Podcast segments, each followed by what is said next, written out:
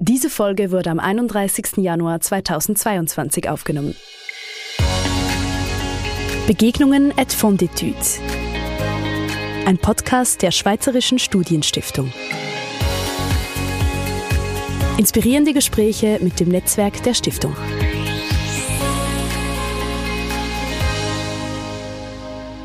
Neugier, Motivation, Verantwortung. Ein Podcast der Schweizerischen Studienstiftung. Konzipiert und moderiert von Pascal Speck. Heute zu Gast ist Balthasar Glättli.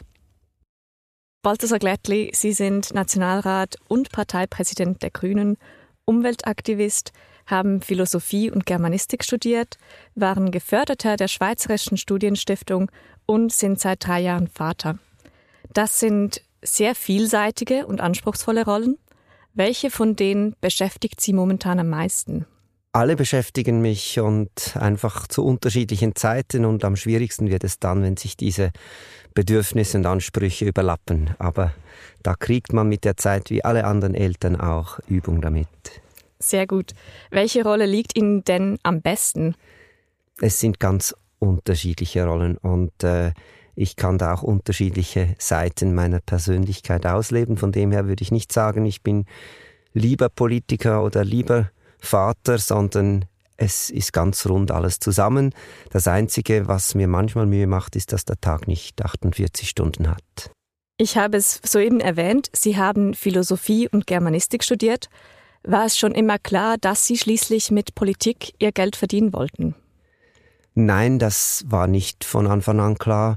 Vor allem der zweite Nachsatz quasi mit der Politik Geld verdienen, also vom politischen Engagement leben zu können, das ist ja grundsätzlich ein, ein Privileg in der Schweiz, das im Normalfall nur Exekutivmitgliedern vorbehalten ist oder wenn man Politik macht im Rahmen einer NGO oder eines Verbands, aber nicht äh, Parlamentarierinnen und Parlamentarier. Da sind die nationalen Parlamentarierinnen und Parlamentarier eine Ausnahme, wo man es sich leisten kann, äh, Politik zu machen und nicht viel oder gar nichts nebendran, je nachdem, wie hoch man die finanziellen Ansprüche dann steckt. Und wie kam es dazu, dass Sie sich für die Politik entschieden haben? Das war ein, ein Weg, der sich mir geöffnet hat, schon, schon lange, schon zu Zeiten, würde ich sagen, des, ja, der, der, des Engagements in der Mittelschule. Schon dort wurde ich konfrontiert mit äh, vor allem schulpolitischen Forderungen. Ich war als junger äh, Kantonsschüler in Wetzikon noch Zeuge einer alten, etwas wilderen Generation, die dann später, ja, ein, zwei Jahre später die Schule auch verlassen hat, die aber noch wirklich so versuchten, die kleine Revolution an der, an der Landmittelschule zu proben. Und ich wurde dann gewissermaßen die zweite Generation der Revolution, die hat ja immer äh, etwas ein anderes Gesicht, äh, ich habe mich dann sehr stark engagiert, einerseits als Schülerinnenvertreter, als Klassensprecher, aber auch in verschiedenen äh, ja, in verschiedenen quasi Zusammenschlüssen, sei es für einen Freiraum an der Kantonsschule, sei es für eine Schulreform. Wir wollten mehr praxisorientierten Unterricht an die Mittelschule bringen. Wir kämpften für ein Praktikumssemester quasi den Elfenbeinturm verlassen, ähm, obwohl man ja sagen muss, dass die Kantonsschule äh, Zürcher Oberland, die KZO, eigentlich eine 68er äh, Mittelschule ist. Also jetzt nicht so eine althergebrachte ähm, Mittelschule, sondern die meisten Lehrerinnen und Lehrer waren durchaus äh, sympathisch meinen Anliegen und den Anliegen meiner Kolleginnen und Kollegen gegenüber äh, eingestellt. Von dem her war es auch ein wenig eine Revolution ohne große Gegner, was es nicht nur einfacher gemacht hat. In der Pubertät ist es ja manchmal einfacher, wenn man sich auch wirklich auflehnen kann. Wie muss man sich denn Ihr Alltag als Schweizer Nationalrat und Parteipräsident vorstellen? Das Spannende an meinem Alltag als Parteipräsident jetzt vor allem ist, dass ich äh, zwischen zwei Sachen immer hin und her gerissen bin. Das eine ist, dass ich ja die Aufgabe habe, auch ein wenig Strategie hineinzubringen, Längerfristigkeit in die politische Planung, auch nicht nur den Rhythmus jetzt der parlamentarischen Beratungen äh, einfach unser Parteileben diktieren zu lassen, sondern zu schauen, dass wir dass wir strategisch eben Themen, Kernthemen bearbeiten, dort die Schwerpunkte setzen, wo wir uns das auch mal vorgenommen haben. Und auf der anderen Seite ist aber jeder Tag so, dass man am, am Morgen nicht weiß, wie sich's, wie sich's ausgeht, äh, was man dann wirklich macht. Also die Planung, die ist praktisch jeden Tag wird die über den Kopf geworfen, weil äh, ja das dann kommen Anfragen von Medien, es kommen äh, Diskussionen im Kontext mit äh, inhaltlichen Auseinandersetzungen im Parlament, in den parlamentarischen Kommissionen. Äh, und da muss man dann immer Zeit freischaufeln. Ich habe auch Blöcke, die ich einfach quasi nicht verplane, weil ich weiß, es kommt sowieso etwas. Äh, äh, und trotzdem ist es dann meistens so, dass genau dann, wenn ich halt doch mal einen Morgen irgendetwas eingeplant habe, wie jetzt zum Beispiel die Aufzeichnung dieses Podcasts, dann äh, denke ich äh, 20 Minuten vorher, oh, das hätte ich an einem anderen Tag zusagen sollen, weil da wieder was Akutes läuft. Aber da muss man halt dann auch diese Gewichtung machen und sagen, ja, das gehört auch dazu. Auch strategisch eben jetzt schon, zwei, also jetzt schon, ist eigentlich spät, jetzt in der Mitte der Legislatur ist natürlich die Wahlkampfplanung bereits im Gang, die Themensetzung, die Frage, wie man die Ressourcen der Partei, unserer Sympathisantinnen und Sympathisanten einsetzen will, wo man sich engagiert. Und ich liebe diese Mischung äh, aus äh, strategischer Herausforderung und unplanbarem Tageschallenge. Ich habe das auch immer schon so gesagt. Auch im Studium war es immer für mich oder auch schon in der Schule, wenn man etwas fünf oder zehnmal macht, dann wird mir eher schnell langweilig. Hingegen dieser Job, äh, äh, da ist es mir noch nie langweilig geworden. Sie haben so eben erzählt, dass das politische Handwerk sehr viele verschiedene Aspekte enthält und auch ihre Spontanität herausfordert. Wie gut gelingt es Ihnen, die Rolle des Politikers auch mal abzustreifen es gelingt mir viel besser, die Rolle jetzt abzustreifen, eben seitdem ich noch eine ganz andere große äh, Aufgabe habe im, im, im Leben mit äh, meiner Tochter, die gerade vier Jahre alt geworden ist. Und das sind dann Momente, wo es mir nicht immer aber doch immer wieder auch gelingt, äh, zum Beispiel das Mobiltelefon ganz auf die Seite zu legen und, und dann wirklich da zu sein oder das noch als Foto- und Videokamera zu brauchen, aber nicht mehr, um parallel noch Mails zu lesen oder Chats zu verfolgen oder Nachrichten äh, kurz anzuklicken.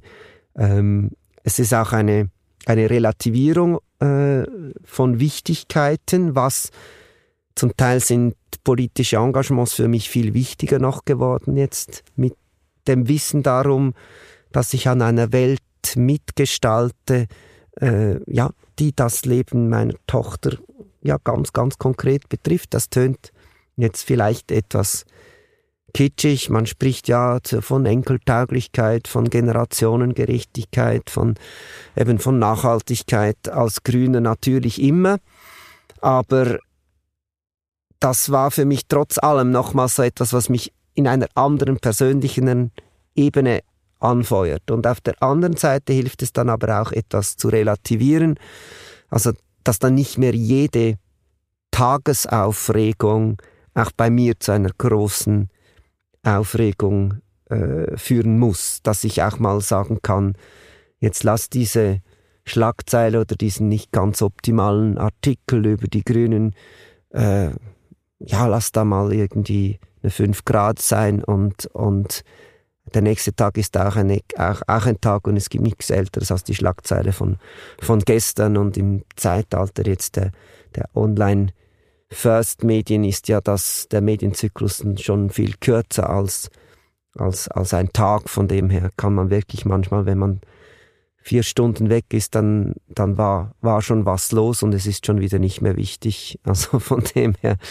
was ich natürlich ganz spannend, aber auch herausfordernd erlebt habe, war diese besondere Zeit jetzt. Ich bin mitten in Corona äh, Parteipräsident geworden. Ich wurde als erster schweizerischer Parteipräsident online in dieses Amt äh, gewählt.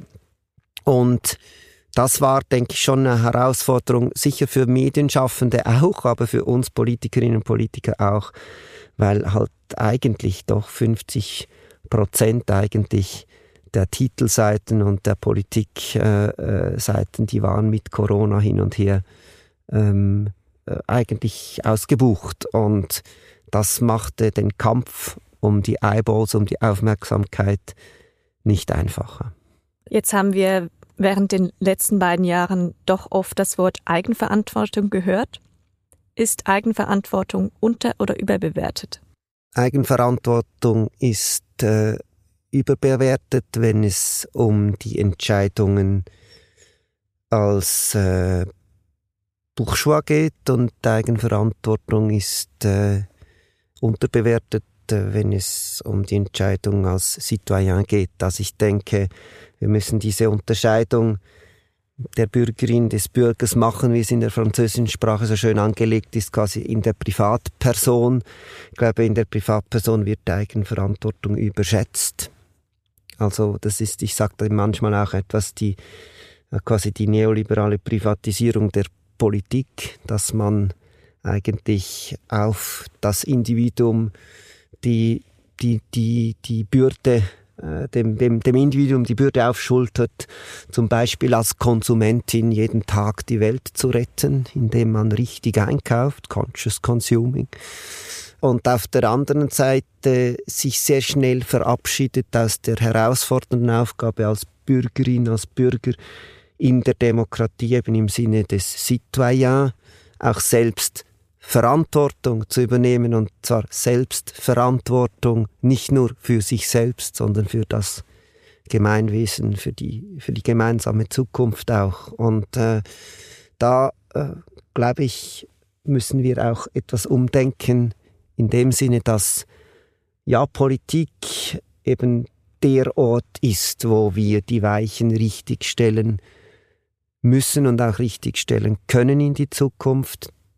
Die, die Technik, die oft so als äh, Heilsbringerin dargestellt wird, die kann eigentlich schon fast alles, was wir brauchen, aber sie entwickelt sich nicht zwingend von sich aus in die richtige Richtung. Und äh, äh, ja, die Vereinzelung der Menschen ist in dem Kontext eben eher eine, ein Problem als ein Lösungsbeitrag. Wie schaffen wir es, dieses Problem abzuwenden? Oder anders gefragt, wie stärken wir die Selbstverantwortlichkeit von Menschen? Selbstverantwortung hat zuerst mal auch damit etwas zu tun, dass man dann auch etwas bewirken kann. Von dem her ist das Stichwort, das ich in den Vordergrund stellen würde, in Anlehnung an Willy Brandt, mehr Demokratie wagen. Also konkret einerseits unsere repräsentative, unsere direkte Demokratie ausweiten, auch auf mehr Menschen in unserem Land. Ich meine alle, die von Entscheidungen mit betroffen sind, die eine Gemeinschaft äh, betreffen, seien das ja, Gesetze, äh, Richtungsentscheidungen, die sollen eigentlich auch mitbestimmen können. Das würde konkret heißen, äh, zum Beispiel das Stimmrecht zu erweitern auf Menschen ohne Schweizer Pass oder auch auf Menschen, die noch nicht 18 sind. Auf der anderen Seite glaube ich aber auch, dass man mehr Demokratie wagen und damit eben Menschen in die Verantwortung nehmen und so äh, ihnen die Möglichkeit geben muss, auch als, als Citoyen, als Citoyen ihres äh, zum gemeinsamen Wohlergehen beizutragen, indem man auch die Debatte öffnet, also dass man auch neue Aspekte der Demokratie versucht äh, einzuführen. Man nennt das neben der repräsentativen oder der äh, direkten Demokratie dann die deliberative, die beratende Demokratie, Bürgerinnen und Bürgerräte, das sind Menschen, die werden ohne ein Wahlversprechen, aber nur mit einem Auftrag gewählt und der Auftrag ist nicht äh, das eigene, die eigene Haltung möglichst erfolgreich zu vertreten, sondern gemeinsam mit anderen eine Lösung zu finden. Und das ist ein ganz anderer Ansatz. Der Ansatz ist äh, nicht Recht zu behalten, sondern sondern gemeinsam klüger zu werden. Der Ansatz ist, äh, der Erfolg misst sich dann nicht darin, wie stark man es geschafft hat, einen Kompromiss so zu prägen, dass er einen anständigen Anteil dessen, was man schon früher für richtig gehalten hat, beinhaltet, sondern der Kompromiss misst sich dann darin, wie stark sich alle darin wiederfinden. Und ich selbst, als ich mich damit befasst habe, auch mit Politologinnen und Politologen über solche Bürgerinnenräte gesprochen habe, war, dass ich lernen musste, dass eigentlich äh, Mehrheiten von 80 oder 90 Prozent bei solchen Prozessen durchaus üblich sind. Etwas, was man ja in umstrittenen Fragen, und darum geht es ja dann in, in solchen Gremien, nicht um, um kleine technische Änderungen, das in umstrittenen Fragen, das ist es natürlich in, ja, undenkbar in einem Parlament solche Mehrheiten zu finden. Wir würden auch unsere Wählerinnen und Wähler verraten bis zu einem gewissen Punkt, wenn wir einfach die Wahlversprechen die wir gegeben haben, auf die Seite legen und sagen, jetzt schauen wir mal gemeinsam, wohin wir kommen. Ich glaube auch nicht umgekehrt, dass Bürgerinnen und Bürgerräte ein Parlament ersetzen können. Also ich bin da nicht mit Raybrook, der quasi sagt, ja, die parlamentarische Demokratie, die ist, äh, wie soll ich sagen, korrupt und äh, äh, untauglich.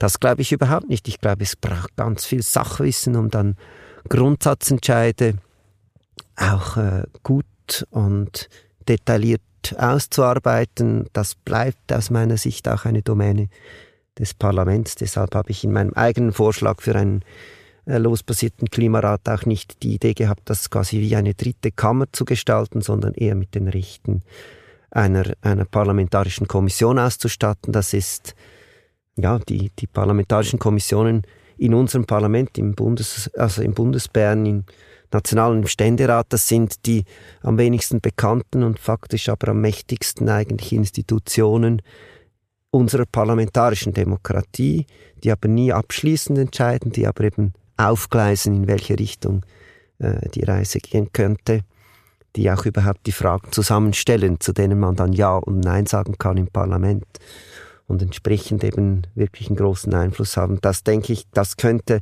ein solcher Bürgerinnen- und Bürgerrat auch quasi Grundleitlinien herausfinden bei großen Fragen. Da muss ich selbstkritisch auch sagen, ich hätte vielleicht nicht nur die Klimafrage nehmen sollen, sondern auch andere große Fragen, wo das Parlament ja unfähig scheint, im Moment mehrheitsfähige Lösungen äh, vorzuschlagen. Ich denke beispielsweise an die Frage der Altersvorsorge, wo man sich immer wieder findet in den Schützengräben und äh, da könnte allenfalls ein so deliberatives Gremium auch beitragen, dass Politik, dass Selbstverantwortung, und damit komme ich auf die Frage zurück, dass Selbstverantwortung eben auch real gelebt werden kann, und zwar nicht als Einzelner, als Einzelne, sondern im Kollektiv in der Diskussion. Wenn Sie heute nochmals studieren würden oder könnten, was würden Sie studieren? Also zuerst einmal würde ich wenn ich nochmals studieren könnte, glaube ich, mein Studium abschließen. Das habe ich ja nie geschafft in meinem Leben und ich bewundere das auch äh, immer wieder. Das ist immer das, was man selbst nicht schafft, ist am bewundernswürdigsten, wenn junge Menschen das schaffen, sich so zu fokussieren auch äh, dann auf diese Aufgabe, wissenschaftlich eben etwas zum, zum Abschluss zu bringen. Ich würde, denke ich, aber ich glaube, also ich würde nichts anderes studieren, weil, weil der Grund, dass ich nicht abgeschlossen habe, war, dass ich zu gerne studiert habe. Und das war, also, tönt jetzt etwas selbstgefährlich, aber es war effektiv für mich auch so, dass ich äh, in der, gerade in der Philosophie so viel immer auch intellektuellen Challenge erlebt habe, das erlebt habe, was ich einerseits als, als meine größte Kompetenz und andererseits als auch größte Herausforderung äh, beschreiben würde, nämlich das Übersetzen zwischen Denksystemen. Das ist, ich, eigentlich verstehe ich mich immer noch als Übersetzer. Also natürlich als Übersetzer with a cause, aber ich versuche zu übersetzen zwischen den Systemen nicht nur Wissenschaft und Politik, sondern auch innerhalb der Politik zwischen der Gesetzgebung und dem inhaltlichen Ziel, zwischen der Kommunikation nach außen